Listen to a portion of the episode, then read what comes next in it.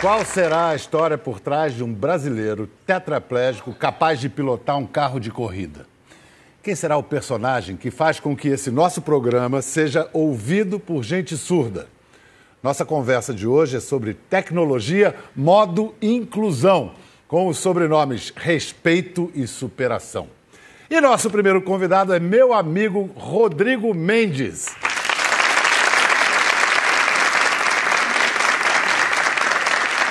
De tanto ficar entre Rio e São Paulo, a gente já se cruzou duas vezes na ponte aérea. Nos conhecemos assim, não foi? É, Bial. É, parece que foi outro dia que a gente sentou junto, você estava ainda concebendo esse programa e agora estou aqui com a honra de dividir esse espaço. Honra Obrigado. e alegria minha, nossa. Desculpe começar com essa pergunta, não sei se é chata essa pergunta, mas como é que você ficou tetraplégico? Então, acho que é legal dar um pouco do, do pano de fundo que está por trás dessa história da, da, minha experiência com a Fórmula 1. Eu acho que vocês terem dimensão do que isso representou. Vou falar rapidamente, eu, eu quando garoto, Bial, era apaixonado por futebol. Comecei jogando bola no quintal de casa e conforme fui ganhando confiança, pedi para meu pai me inscrever no campeonato do Clube Pinheiros e eh, tive sorte logo no primeiro ano. Eu é, comecei a me destacar. Eu lembro do dia em que Sorte eu saí... não, você jogava bem então? Jogava bem bola. É, craque. Jogava em que posição? Eu jogava no meu campo, camisa 8. Cérebro do time. É. É, e eu lembro do dia em que eu saí nesse, nesse mural de, dos artilheiros do clube e algumas semanas depois fui convocado para a seleção do Clube Pinheiros, o que era o máximo para um garoto naquele contexto. E saltando um pouco no tempo, com 13 anos eu levei uma pancada no joelho e eu fiquei muito tempo afastado do, do esporte até que eu fui encaminhado para uma cirurgia né, de menisco. E essa operação ela foi muito importante porque ela, além de ter resolvido o meu problema, né, eu passei a não ter mais dor e voltei para o esporte, ela meio que definiu qual era o meu plano futuro de vida naquele momento. Eu decidi que eu seria médico. Né, comecei a divulgar para os meus amigos que eu seria ortopedista. Você começou com futebol, foi para medicina e você ia chegar em Fórmula 1 para me responder como você ficou paraplégico. Pois é. Tetraplégico. Vou chegar lá. e aí, é, eu segui com esse plano até os 18 anos, quando eu passei por um assalto e eu levei um tiro que gerou a imobilidade abaixo dos ombros, que é chamada de tetraplegia. Você foi lesionado em, em... C3 e C4, é uma lesão bem alta. Uhum. E o curioso, Bial, é que a última coisa que eu fiz é, antes desse acidente, desse assalto, foi dirigir um carro. Eu estava guiando né, no momento do acidente e agora, a convite da Globo, eu tive essa incrível oportunidade de voltar a pilotar é, com o pensamento. Foi o convite da Globo ou você já tinha um namoro com tecnologia, computadores antes? Não. tecnologia faz parte da minha vida, é, acho que a gente vai falar um pouco ao longo do programa, hum. mas foi uma, uma, uma ideia da Globo, um convite da equipe aqui. Mas o que chamou a atenção é porque você já tinha o seu instituto. Sim. Qual é a ideia do instituto? O instituto que leva seu nome, o que, que faz, por que, que você fundou esse instituto? Então, a gente trabalha na, na promoção da igualdade, Bial. E o que, que é promover igualdade? As pessoas tendem a achar que, que é, é você tratar igualmente é, toda a pessoa. O que está por trás dessa ideia? Né? Eu, eu gosto de falar um pouquinho sobre a minha história do vestibular para ilustrar uhum. o que é esse conceito. É, depois do acidente, quando eu decidi fazer administração de empresas, eu me inscrevi na FUVEST e aí marquei uma reunião com o comitê da prova para entender como é que eu faria né, o processo.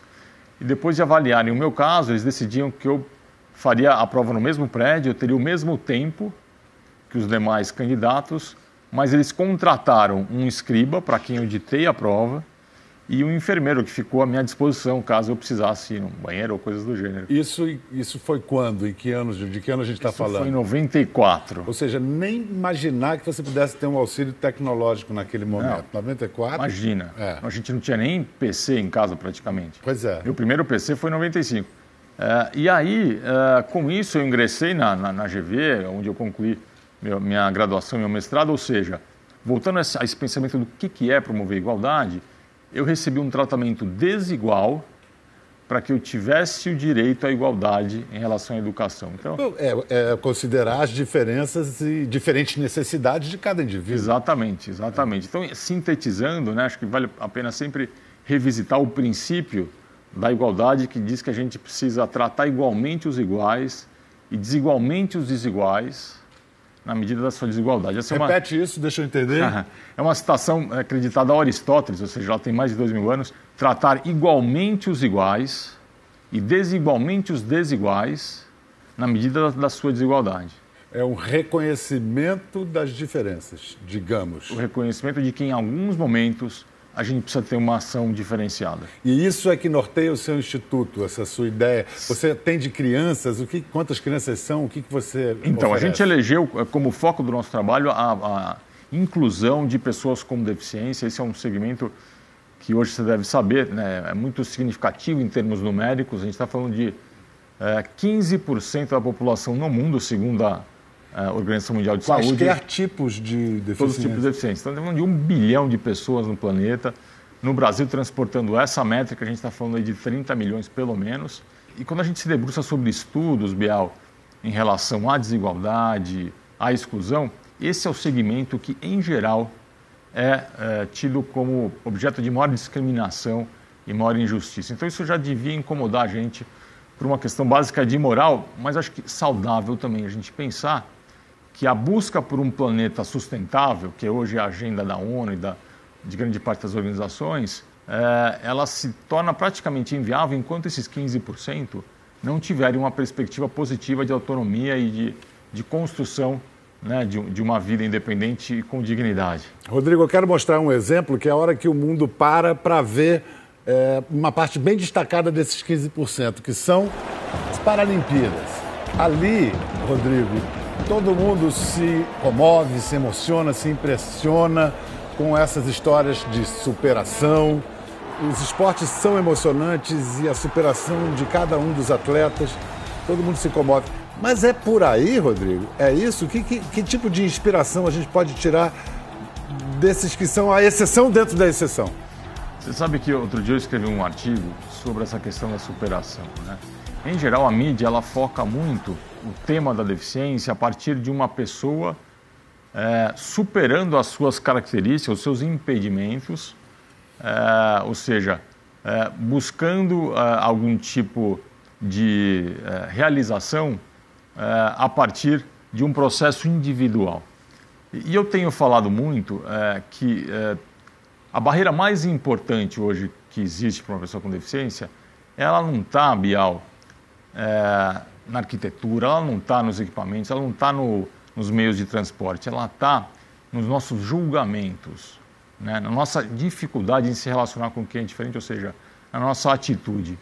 Então, é, é, esse projeto com a Globo, é, a gente vai daqui a pouco assistir o vídeo, para mim a mensagem mais importante é a noção de que um grupo, uma organização, um país só se transforma de forma inclusiva se cada um se dispor a se observar, a reconhecer equívocos e a mudar a forma de agir.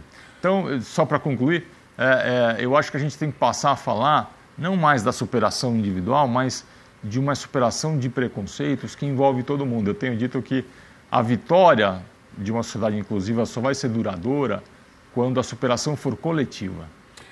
Você está falando de mudança de mentalidade. E mudança de mentalidade muitas vezes ocorre após inspiração. E nesse caso, isso que esse projeto que o Rodrigo realizou junto com a Globo, vocês não estão entendendo o que é. É o seguinte, esse cara pilotou um carro de corrida pensando só com o poder da mente. Vamos ver. Eu vou mostrar para não dizer que eu estou mentindo. Vai lá, mostra aí.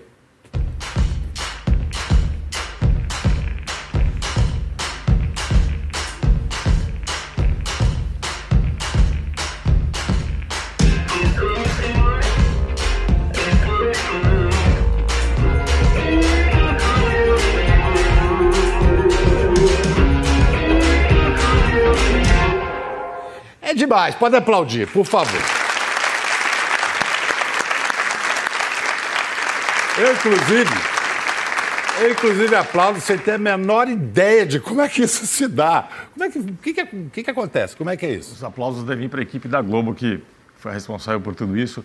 É, no, no, nesse caso, é, eles usaram um equipamento que, é, que foi criado para videogames e que permite que uma pessoa comande né, algumas ações do computador por meio do pensamento. É um headset com 16 eletrodos os eletrodos eles captam o impulso cerebral, então você consegue treinar alguns comandos. No meu caso, eu tinha que treinar, meu desafio era treinar três comandos: acelerar, virar para a direita e para a esquerda. Frear não tinha não?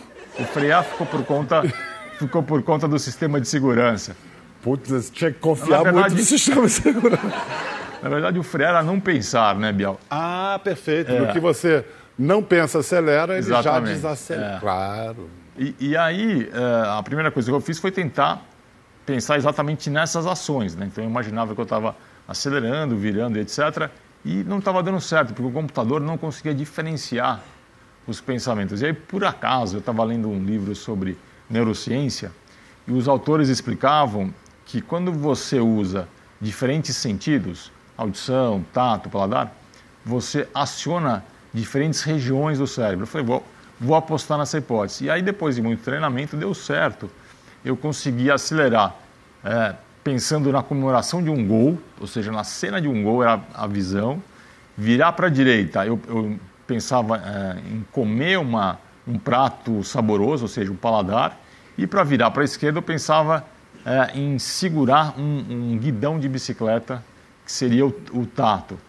E, e, com isso eu consegui comandar o, o carro. Coisa extraordinária. Agora eu quero o depoimento de um profissional das pistas, o super campeão, pentacampeão de Stock Car, o Cacá Bueno está aqui com a gente, podem aplaudir.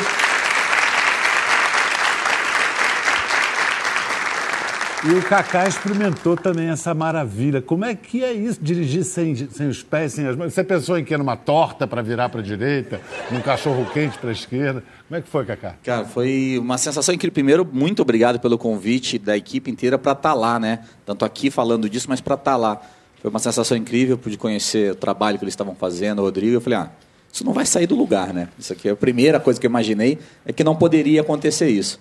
E quando me deram a oportunidade de entrar no carro, eu ainda perguntei para não podiam ter deixado pelo menos o volante para me segurar no lugar, porque não tinha. Não, não é que só que a gente era a força do pensamento. Não tinha pedal, não tinha volante, não tem sequer nada para te auxiliar num momento de emergência assim. Imagina é o pensamento. Um piloto entra num, sem pedal e aí? E aí era instintivo, né? Faz 30 anos que eu fui que eu ando de carro ou de é. kart.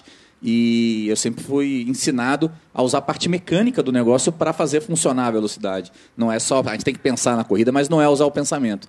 E eu não consegui fazer isso que o Rodrigo está falando. Eu não consegui puxar é, usando uma bola, um cachorro, um sorvete. Eu acho que tem imagens suas, é, Cacá. Olha aí.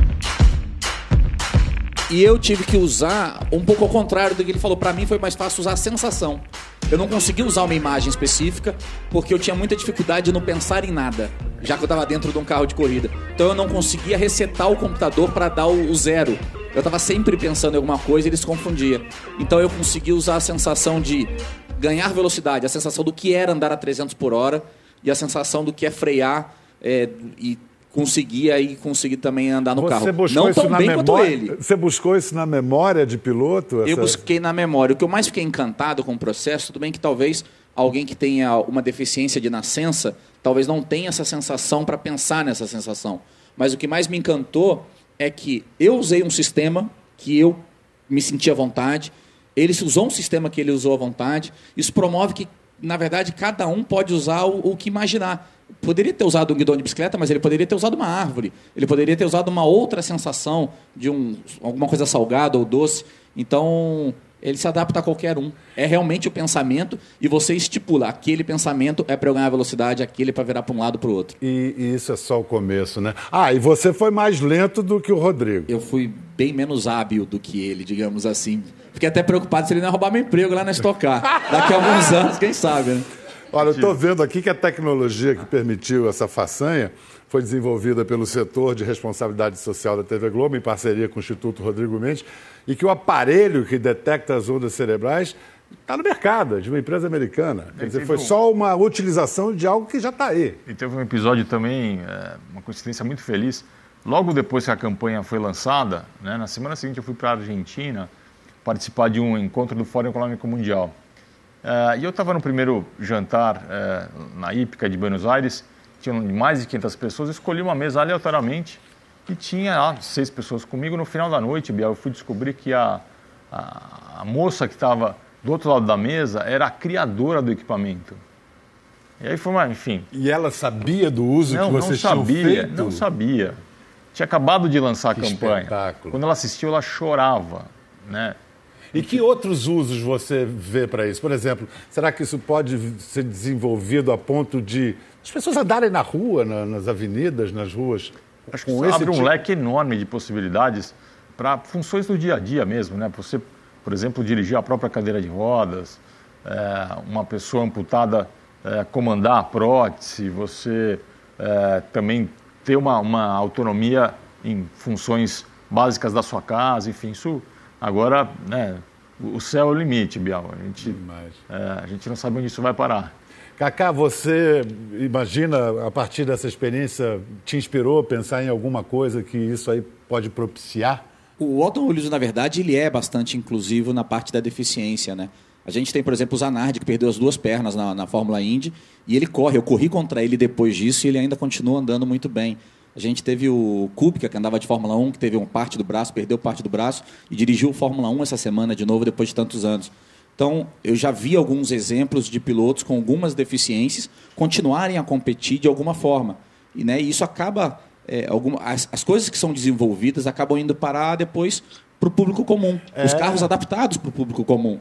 Então, talvez a gente esteja expandindo um pouco mais isso. Não só para o deficiente que não tenha o movimento da perna, ou que não tenha ah, um braço, ou qualquer outro tipo de deficiência, mas uma deficiência mais séria, como é a do Rodrigo, talvez a gente esteja vendo um começo de uma inclusão nas ruas, né, que é o direito à locomoção, o direito livre à locomoção sem, sem precisar auxílio de ninguém. Foi realmente, eu fiquei encantado com o projeto e foi maravilhoso e difícil fazer, mas a gente sabe que é apenas um começo, é um começo necessário. Tem que ter os pioneiros. Vocês dois pioneiros nessa. Não, não me inclua não. Pioneiro foi quem realmente desenvolveu o projeto. Fui, fui convidado e muito felizmente convidado a, a poder participar, a poder opinar um pouquinho ali, ou ver um pouquinho do que estavam fazendo. É, nos orgulha muito a todos. E como disse o Cacá, é verdade, coisas que são inicialmente pensadas para atender a, especi- a necessidades especiais, para incluir, acabam beneficiando todo mundo, o conjunto da sociedade. Claro. Essa bandeira da inclusão, por que, que você eh, acredita nela e como você acha que se reconhecem os avanços e o que está acontecendo de mais importante? Na fase de reabilitação, logo depois do acidente, Biel, eu comecei a frequentar as clínicas de fisioterapia e comecei a perceber que eu era um privilegiado. Né? A maioria das pessoas que passam por situações semelhantes ou nascem como deficiência enfrentam também miséria. Então isso começou a me incomodar muito e, e dali acho que surgiu uma, uma vontade de mudar esse contexto de exclusão. E como é que a gente faz isso? Né? Voltando à ideia da superação coletiva, como é que a gente, como sociedade civil, eh, pode interferir e mudar esse quadro de exclusão? Outro dia eu estava conversando com o Fábio Barbosa, um, um amigo que admiro muito, e, e ele estava dizendo que para o Brasil não é tão importante quanto a gente falar da má distribuição de renda, é falar da má distribuição de educação. Ou seja, a gente não vai chegar muito longe enquanto toda pessoa não tiver a chance de estar na escola, ter acesso ao conhecimento, ao mercado de trabalho, etc. Isso vale para tudo, né? para a gente melhorar o nosso status social, político, econômico, de fato combater a pilantragem. É, então, é, a gente precisa de educação para almejar um outro patamar de sociedade. Isso vale também para as pessoas com deficiência. Né? Então, o nosso foco, o nosso propósito é, é garantir que nenhuma criança fique fora da escola em virtude de uma deficiência. E aí a gente entra talvez na questão de educação inclusiva ou exclusiva. A gente, pode, a gente pode falar no próximo segmento, que daqui a pouco a gente volta depois do intervalo. A gente vai conhecer outra tecnologia brasileira, essa que permite a surdos se comunicarem com gente que não conhece a linguagem de sinais. Bem-vindos de volta. Quem vem agora enriquecer a nossa conversa é o professor Manuel Cardoso. Muito obrigado pela presença, professor. O senhor se incomoda se eu lhe chamar de inventor? Mais um provocador. É mais um provocador Eu sou que um inventor. provocador todo imagem. inventor é um provocador, nem todo provocador é um inventor. É, verdade. Mas a- o amor à ciência veio da infância, você é Sim. cientista? É, sempre tive um prazer muito grande em imaginar coisas e, e sempre buscando um pragmatismo de poder tocar essas ideias na realização da tecnologia, etc. A minha formação é mais voltada para a área de robótica, inteligência artificial e engenharia. O que se chama de ciência aplicada, o que você Isso, faz? Exato. Tá. É, e nessa questão da, da tecnologia assistiva, para mim começa há 27 anos atrás. A minha primeira esposa era médica e numa visita num hospital, é, conheci o caso de um jovem que tinha sofrido um acidente, tinha seccionado C1, que é muito alta essa secção, e ele só mexia os olhos.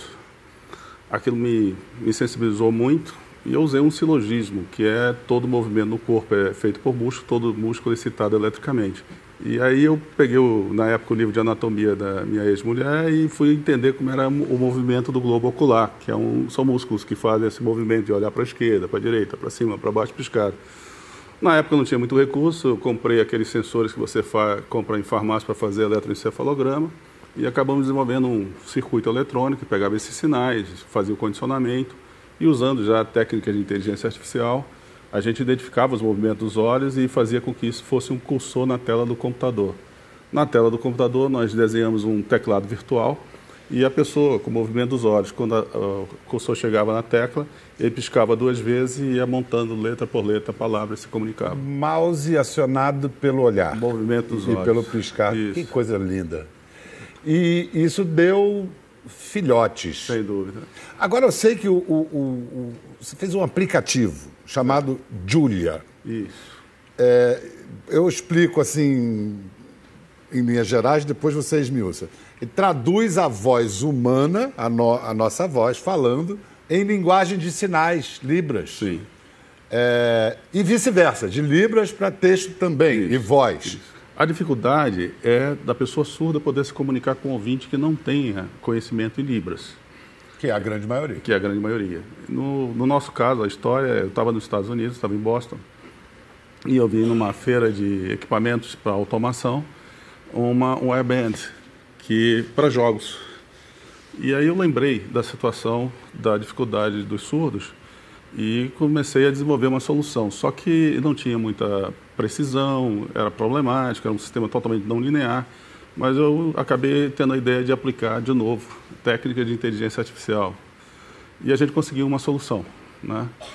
Ah, desenvolvemos isso, tivemos um apoio para uns 100 primeiros aparelhos através do governo do estado lá do Amazonas, para a gente poder depurar esse algoritmo inteligente, mas enfrentamos uma outra barreira, que era o custo. Né? A grande maioria das pessoas surdas elas não tem muito poder aquisitivo, até pelo nível de educação baixo. Uhum. As atividades remuneradas também não são muito significativas. E aí, eh, dando consultoria né, em empresas, numa de telefone celular, eu vi que estavam vindo novos sensores nos celulares. Né? Você tinha, normalmente você já tem o... Sensores de movimento. De movimento, o giroscópio, né, uhum. o acelerômetro, e está vindo agora um sensor que a gente chama de magnetômetro, que transforma o celular numa bússola, que me permitia pegar esse movimento. Então, nós conseguimos eliminar a, a pulseira, o celular nós fixamos no pulso, como vamos ver daqui a pouco. Então, a partir dos movimentos que a pessoa faz, esses sinais são reconhecidos pelo aplicativo através do módulo de inteligência artificial, que sintetiza em voz eletrônica aquilo que o surdo fez com o sinal. Vamos ver como é que isso funciona. Vamos lá. É, porque eu estou aqui na plateia com a Vanderlane Menezes Gomes. Oi, Vanderlane. Ela é deficiente auditiva, está com um, um telefone, o, o Júlio, o aplicativo Júlia. Você está acompanhando bem a conversa?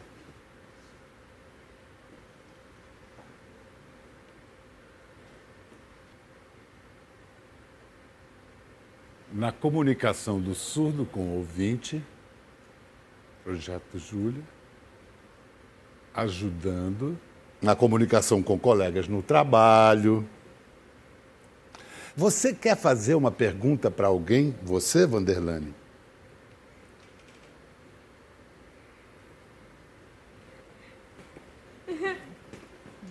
Professor. Uhum.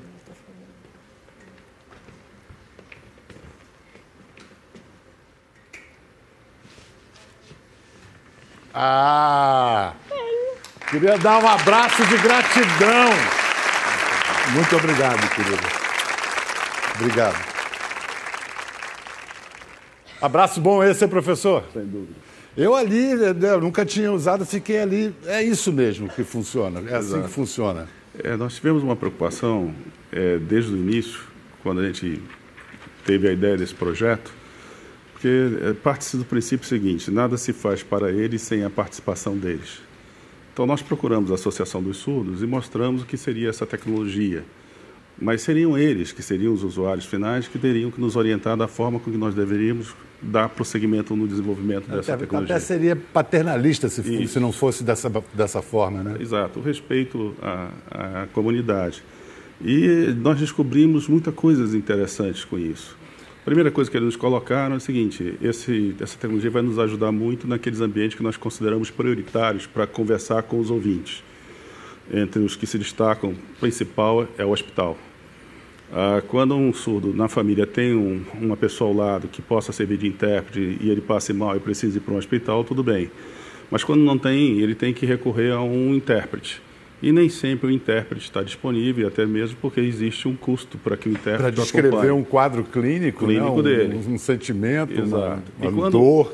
E quando não tem isso, ele vai de qualquer jeito. E, e como não, em muitos casos ele não conhece português para poder escrever, acaba às vezes tendo um diagnóstico errado, enfim, gerando outros tipos de problemas. E tem outras questões também que eles colocam, até básica da cidadania, por exemplo, é difícil um surdo, se for agredido ou coisa parecida, ir a uma delegacia de polícia para fazer um BO, dadas as suas dificuldades. Né? E, e eles nos mostraram esse cenário. Então, hoje, todo o desenvolvimento dos sinais, de como a gente está crescendo dentro da tecnologia, está sendo partindo dessa definição por parte dos surdos. E o Júlio, esse aplicativo já está pronto para uso comercial? Pra, vai ficar, não vai ficar muito caro? Você tem está é conseguindo boa... grana de empresas privadas para investir nisso? Essa é uma boa notícia. Esse era um dos meus grandes objetivos que a gente conseguiu. Se Deus quiser, o aplicativo ele é gratuito. Uh, nós temos uma população de surdos E a sustentação da, do projeto a gente está conseguindo através de é, investimentos em pesquisas da lei de P&D, da lei de informática, patrocínio das empresas. A gente acredita que com isso a gente possa ter essa sustentabilidade e dar continuidade no projeto. É, me corrija se eu estiver errado, eu fiquei imaginando ali que o próximo passo é qualquer pessoa pode ter esse aplicativo no seu smartphone. Sim. Quer dizer, eu estava ali com a Vanderlane, mas eu tinha que olhar no próprio aparelho dela. Mas se a pessoa tiver o seu aplicativo no seu smartphone, numa delegacia de polícia ou no hospital, ou médico, você pode ter uma comunicação Sim, direta. Isso está previsto. Nós já temos hoje uma rede de farmácia em Manaus com 53 drogarias que já estão dando essa acessibilidade. Né? Que maravilha. E a mesma coisa em outros tipos. E, e ambiente também, por exemplo, em fábrica. O caso da Vanderlane. Ela trabalha numa linha de produção de ar-condicionado e micro-ondas, em que com, a, com, com Julia, hoje, ela se comunica com o chefe, ela se comunica no RH. Ela, por exemplo, ela às vezes quer fazer um pouco mais, ela vai e pede para o chefe que ela quer fazer hora extra ou ela vai no RH perguntar por que, que descontaram do salário dela. Quero meu aumento. Exato, exatamente. Sensacional. E aí, nas demandas do que eles vão sentindo de melhorar a comunicação com os ouvintes, é que nós estamos fazendo. E não há necessidade do ouvinte saber Libras, porque o celular fala pela pessoa. Vou agora contar uma outra história no rol das maravilhas que a ciência está promovendo de ciência brasileira, a história do administrador Rick Ribeiro. Ele sofre de ELA, aquela síndrome que vai paralisando o organismo do sujeito pouco a pouco. O Rick, mesmo sem poder se movimentar, ele criou um portal sobre mobilidade urbana. Olha que beleza. É o Mobilize. Olha a história do Rick. Aham! Aí, meu Por que você foge assim de mim? Eu nunca fui de ficar parado.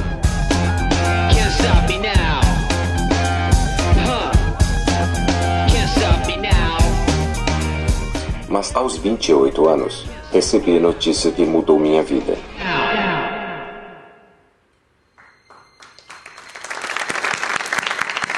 Fui diagnosticado com uma doença neurológica degenerativa conhecida como ELA, ou esclerose lateral amiotrófica. Essa doença tirou gradativamente meus movimentos e a capacidade de falar. Foi um choque. Fiquei muito triste e chorei, mas a minha tristeza durou um dia. A partir dali, eu estava decidido a viver ao máximo. Em 2011, criei o portal Mobilize Brasil. Trata-se do primeiro e maior portal brasileiro de conteúdo exclusivo sobre mobilidade urbana sustentável.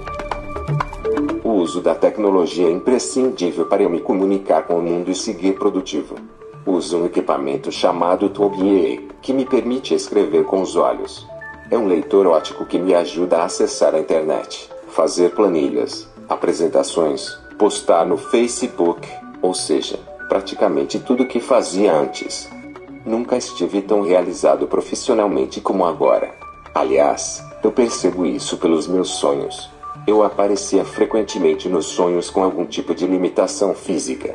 Hoje sempre sujo 100% bem, como se não tivesse ficado doente nunca. É uma sensação incrível.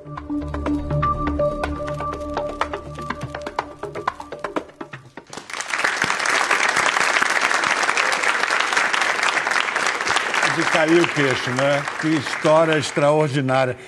Como é que você acha que a tecnologia ainda pode ajudar o Rick a viver mais e ser mais ativo? Ele que está sendo tão generoso, imóvel, ajudando as pessoas a se moverem no É. ambiente urbano. né? No caso da, da ela, eu tive o primeiro contato com. nó- Nós chamamos de é, doença do neuromotor.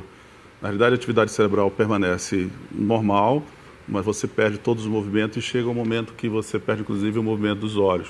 Desses projetos, nesses 27 anos, acabamos criando institutos de pesquisa em Manaus. E um dos nossos projetos é exatamente para ela, usando a tecnologia de BCI, que é Brain Computer Interface. né? Nós estamos usando um, um tipo que você usou, é um headset, onde nós pegamos principalmente essa região que controla o, o hemisfério esquerdo e essa região controla o hemisfério direito. E no caso nós estamos acompanhando uma paciente que já está numa fase final, onde ela tem dificuldade inclusive de abrir os olhos. E a ideia é que, apesar de ela não ter mais o movimento, nós orientamos ela. Pense como se você estivesse mexendo com a mão esquerda, ou pense que se tiver movimento a mão direita. E através desses sinais, usando técnicas de processamento de sinais, IA de novo, a gente consegue fazer com que ela movimente o cursor na tela para se comunicar. Só que quando chega nesse caso, as coisas que ela mais precisa é pedir para que faça uma aspiração, que ela está com dor, que ela está com fome, ela está com sede. Mas é uma forma que a gente está conseguindo estabelecer essa comunicação. E a tendência é a evolução do BCI fazer com que a gente, no futuro, tenha a maior parte dessas deficiências superadas através dessa comunicação. Professor, a gente está curioso para saber por que, que o aplicativo o- se chama Júlia. Júlia. Essa é uma história interessante. Ah, em 2005, mais ou menos, eu estava dando uma consultoria para uma empresa alemã em Curitiba e o diretor dessa empresa me procurou e disse: professor, tem um casal de amigos meus que são seus colegas, eles são professores também, pesquisadores na área de genética, e eles tiveram um casal, um- aliás, um casal não, duas meninas gêmeas, e uma delas teve um problema que teve paralisia cerebral. E eles assistiram uma entrevista sua sobre o seu projeto do mouse. E eles acreditam que com esse aparelho a filha pudesse se comunicar. Aí o pai da Júlia está aqui com a gente na plateia, Francisco Terazawa. Você completa a história que o professor estava contando. E aí, vocês se encontraram, se conheceram? O que, que isso ah, representou na Em vida da primeiro lugar, obrigado do convite e é uma satisfação estar aqui, inclusive presenciando esse depoimento do professor Manuel, que para nós, além de um cientista brilhante, é uma pessoa que é uma referência como ser humano. Essa pessoa desprendida de vaidade que está aqui. né? E é brilhante. E com a Júlia foi uma situação muito interessante, porque a Júlia, além dela ter paralisia cerebral, ela tinha deficiência múltipla. Ela não tinha um movimento voluntário do corpo, ela não sustentava a cabeça e ela era surda. E isso agoniava muito a gente, porque desde pequena você não sabia se ela tinha, como é que você ia reagir é, com a questão de dor e tudo. E o professor Manuel foi apresentado a Júlia e falou: ah, professor, nós temos que achar uma solução, nós temos dificuldade de comunicação. Com o tempo, nós desenvolvemos uma pequena. Algumas umas formas de melhorar. Uma delas foi que ela tirava a língua para dizer sim.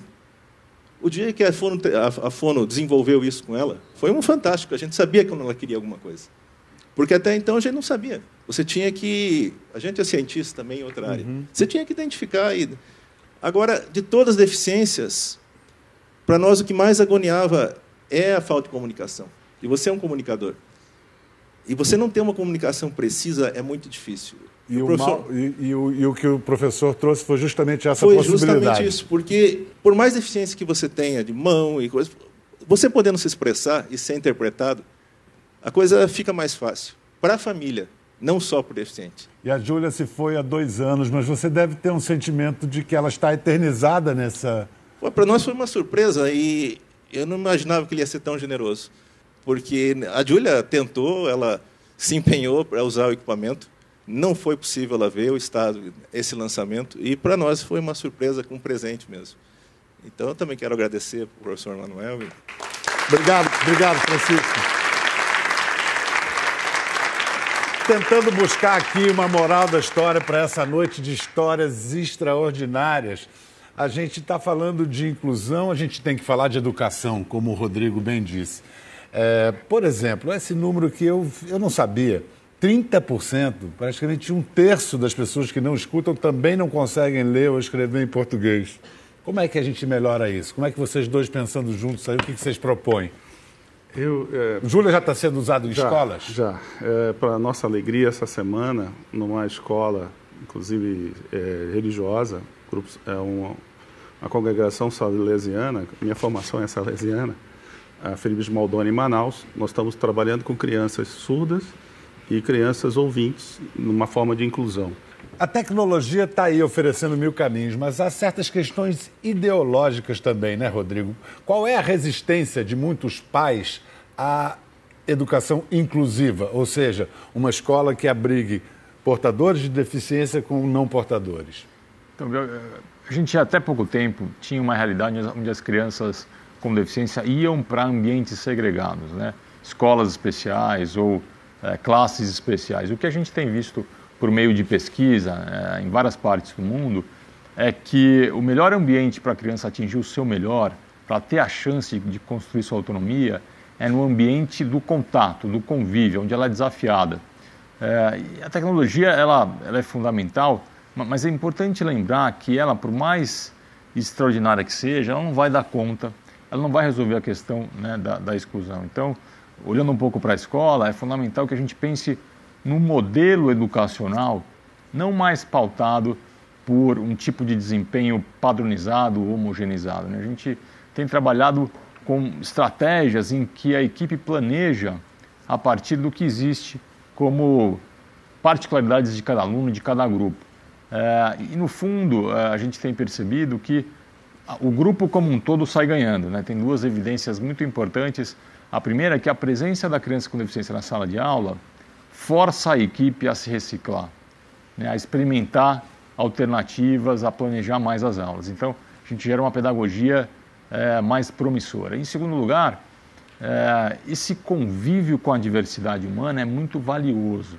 Então, a criança, podendo desde a primeira idade né, ter essa experiência, é, ela tem a todo tempo uma estimulação para que ela desenvolva competências fundamentais, eu diria, para o nosso mundo hoje, até mais do que as cognitivas, que tem a ver com a nossa capacidade de mediar conflito, estabelecer cooperação, ou seja, tolerância, cidadania é, e mais do que isso, a gente conseguir construir um ambiente onde as pessoas se respeitam e se valorizam.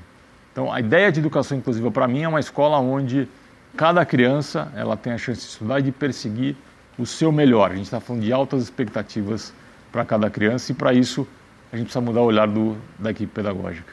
Muito obrigado, Rodrigo, professor Manuel. Obrigado, Cacá. Obrigado, Francisco. Uma noite muito inspiradora, cheia de notícias, de caminho. Você quer concluir? Fala, Rodrigo. Se eu puder, é, a gente queria sempre divulgar o trabalho né, para as pessoas participarem. Hoje a gente tem um portal de educação inclusiva chamado diversa.org.br. Como vocês estão vendo aqui embaixo. É, qualquer educador né, interessado em referências, em artigos, exemplos, documentários, eh, pode visitar, é um conteúdo eh, gratuito. Eh, e mais importante do que isso, a gente tem um fórum onde o educador pode enviar a sua pergunta, a sua dúvida, e a gente estimula um grupo de mais de 5 mil usuários para que a gente ofereça caminhos para esse educador e viabilize a ideia da educação inclusiva. Está vendido peixe. É a ciência feita no Brasil a serviço da inclusão social e da educação. Até a próxima!